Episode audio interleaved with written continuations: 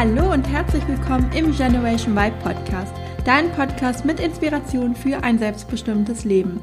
Mein Name ist Juliane Rosier, ich bin Wirtschaftspsychologin und Gründerin der Academy und freue mich riesig, dass du den Podcast reinhörst.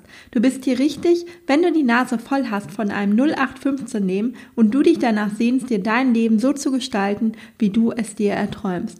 Genau dazu erwarten dich viele Tipps und Inspirationen sowie spannende Interviews mit Personen, die genau das bereits geschafft haben.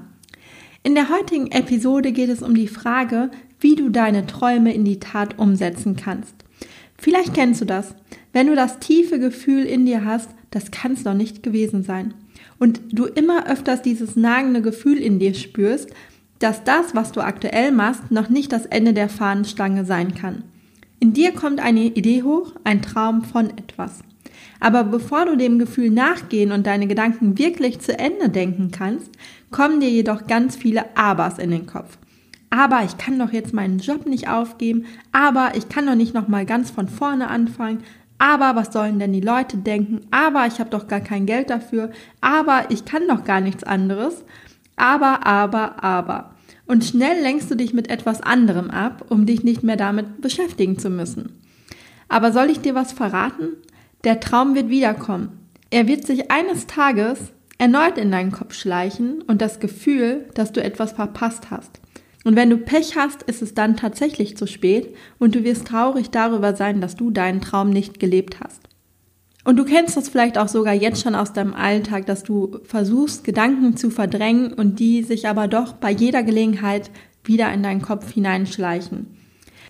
Wir machen uns ehrlich gesagt das Leben ganz schön schwer mit den ganzen Abers in unserem Kopf, die verhindern, dass wir wirklich frei sind. Denn all die Abers in unserem Kopf schränken uns ein, wirklich das zu tun, was wir wollen. Und eine Sache finde ich wirklich schlimm daran. Wir lassen unsere Träume platzen, bevor wir uns wirklich erlauben, sie zu Ende zu träumen. Erlaube dir doch erst einmal deine Gedanken zuzulassen, bevor du sie mit all deinen Abers kaputt trittst. Jeder Traum und egal wie verrückt er für dich klingen mag, hat doch erstmal eine Daseinsberechtigung. Es ist doch erstmal nur ein Traum. Es passiert ja noch gar nichts. Du musst weder etwas tun, noch davon jemand erzählen. Du kannst einfach für dich ganz still und leise und heimlich träumen von etwas. Aber allein das erlauben wir uns meistens schon nicht. Und das finde ich eigentlich auch, ja, traurig, weil Träume sind ja auch etwas Schönes. Und du darfst erst einmal dir wirklich erlauben, ganz in Ruhe und ganz für dich zu träumen. Und dann kannst du dir ja immer noch überlegen, was du mit dem Ergebnis anfängst. Wenn du das Gefühl hast, hm, ja, das fühlt sich irgendwie verdammt gut an, dann gebe ich dir jetzt einen ganz wichtigen Tipp dafür, wie du es schaffst, deine Träume wirklich auch zu verwirklichen. Und zwar ein Tipp für den aller, allerersten Schritt. Und dieser klingt wirklich banal. Also es klingt ja fast schon zu banal, um es auszusprechen. Aber der erste Schritt ist, schieb deine ganzen Abers mal für einen Moment zur Seite und keine Angst, es ist nur für einen Moment und fang an, dir einen Plan zu machen. Setz dich doch mal hin und überlege, wie du deinen Traum im realen Leben umsetzen könntest. Was müsstest du alles tun? Was fehlt dir aktuell, um deinen Traum verwirklichen zu können? Mit fehlen meine ich jetzt sowas wie, welche finanziellen Mittel benötigst du, die du jetzt vielleicht noch nicht hast oder auch welche Aus- oder Weiterbildung sind vielleicht für deinen Traum erforderlich?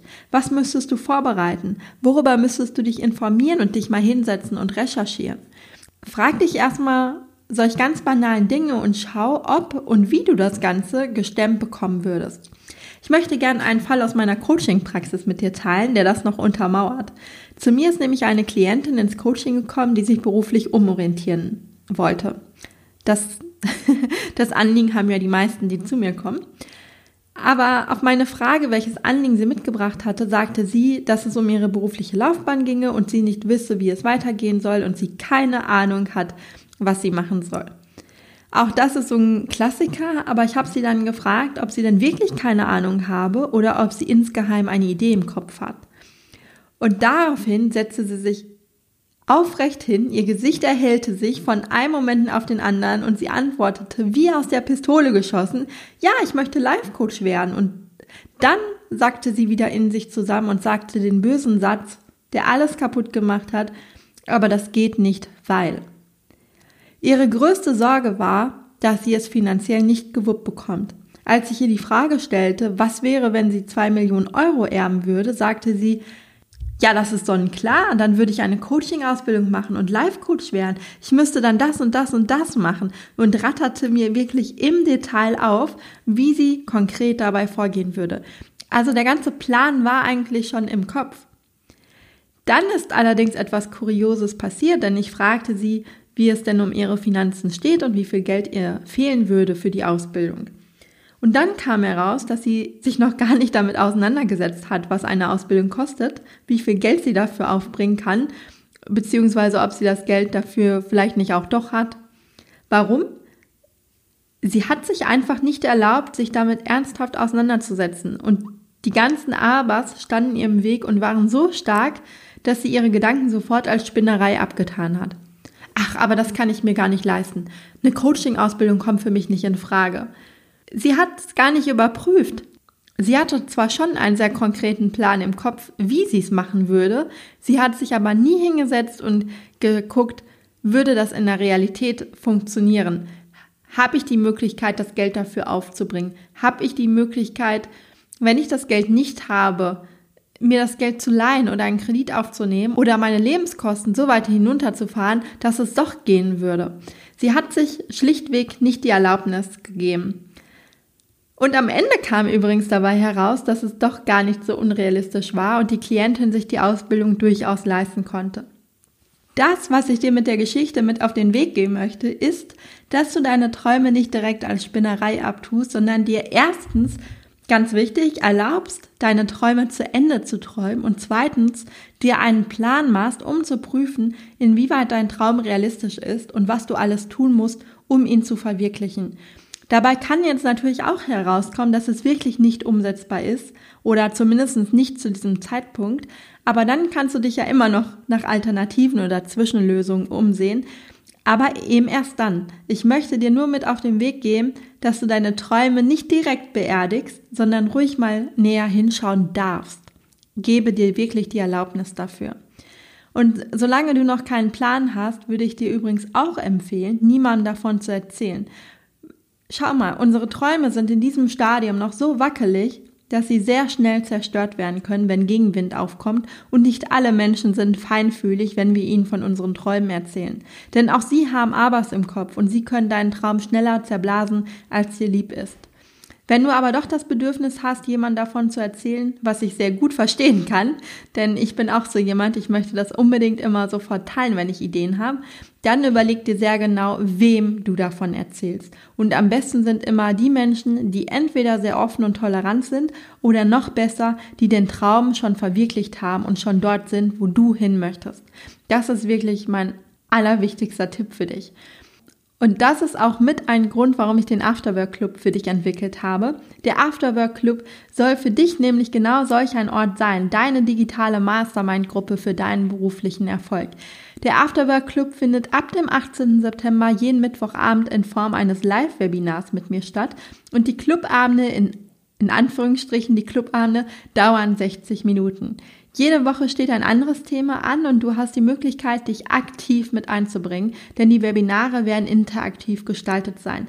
Das heißt, im Detail sieht es so aus, dass ich jede Woche einen Themenschwerpunkt, den du auch auf der Homepage findest, mit einbringe und du dazu dann Fragen stellen oder auch Fallbeispiele aus deinem Joballtag mitbringen kannst. Denn es soll nicht so aussehen, dass du eine Stunde nur von mir Bescheid wirst, sondern es soll wirklich interaktiv sein, sodass du den größtmöglichen Nutzen für dich mitnehmen kannst. Am Mittwoch geht es los und zwar mit dem Thema, wie du mit schwierigen Arbeitskollegen besser umgehen kannst. Und wenn du gerade eine Situation hast, in der du vielleicht mit deinem Kollegen oder deiner Kollegin nicht klarkommst, kannst du mir die Situation vor per E-Mail schildern und wir sprechen dann in dem Webinar darüber. Der Afterwork Club ist für dich natürlich komplett kostenlos und wenn du Lust hast, mit dabei zu sein, findest du den Link zur Anmeldung in den Show Notes. Das war jetzt die 42. Folge des Generation Y Podcasts und ich würde mich sehr freuen, wenn du unter dem heutigen Post bei Instagram deine Gedanken zu dem Thema mit mir und mit der Community teilst und meinen Podcast bei iTunes bewertest. Ich wünsche dir jetzt eine tolle Woche. Bis dann, deine Juliane.